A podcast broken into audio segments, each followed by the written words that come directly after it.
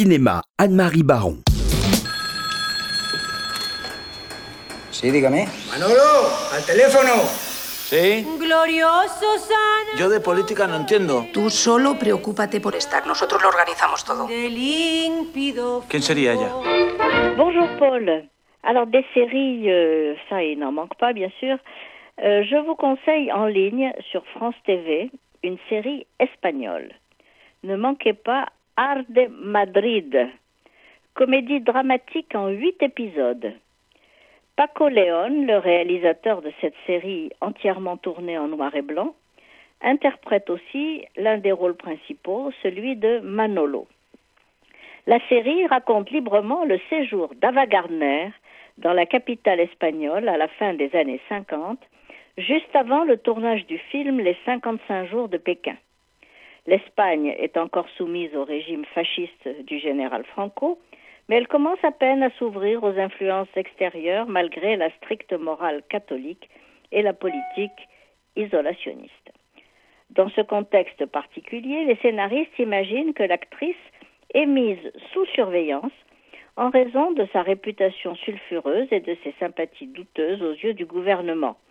Elle a des amis euh, un peu inquiétants, comme Ernest Hemingway, par exemple, qui a combattu avec les, ré les républicains pendant la guerre d'Espagne. Et alors, on envoie Anna Marie, une jeune femme jusque-là chargée d'enseigner les tâches ménagères et les comportements décents aux jeunes filles euh, avant le mariage, et on lui dit de se faire passer pour une employée de maison et de faire semblant d'être l'épouse de Manolo, un petit voyou, pour espionner la star au profit de Franco. Alors, Ava Gardner vit une vie débridée, elle organise des soirées mémorables, on boit, on danse nu sur le piano, on chante des chansons gitanes sous le regard éberlué de la Guardia Civile, appelé au secours par Juan Perón lui-même, l'ex-président argentin, qui est son voisin. Il est exaspéré par le bruit.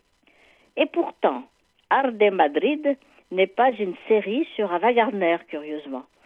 Sa vie sans complexe est un prétexte pour raconter l'histoire de ses domestiques.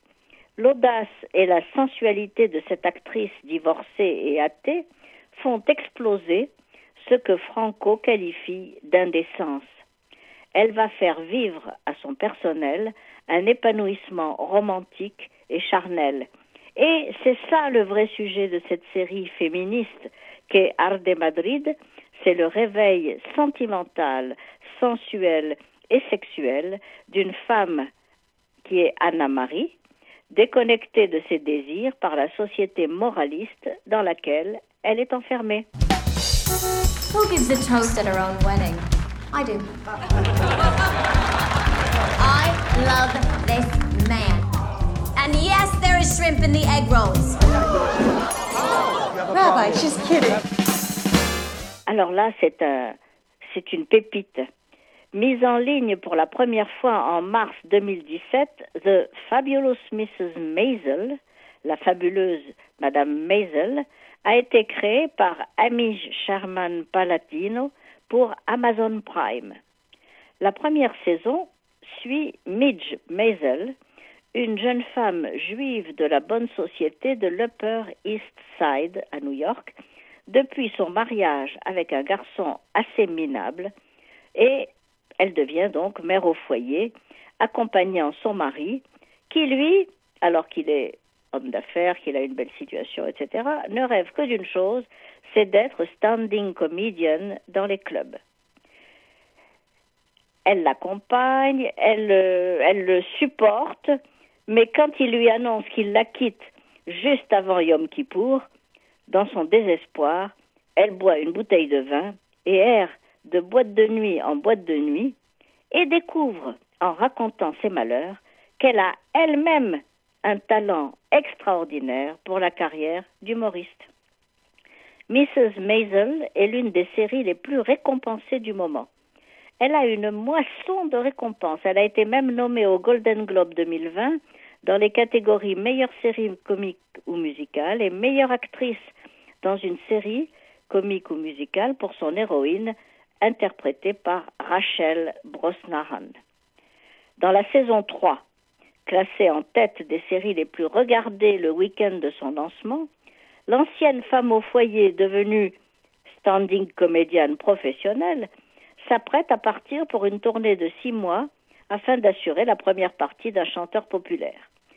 Pleine d'humour et de rebondissements imprévus, cette série vous fera beaucoup rire en vous faisant suivre les aventures d'une femme qui découvre que son destin est celui d'une artiste libre et inventive plutôt que celui d'une mère juive au foyer. Ne la manquez pas.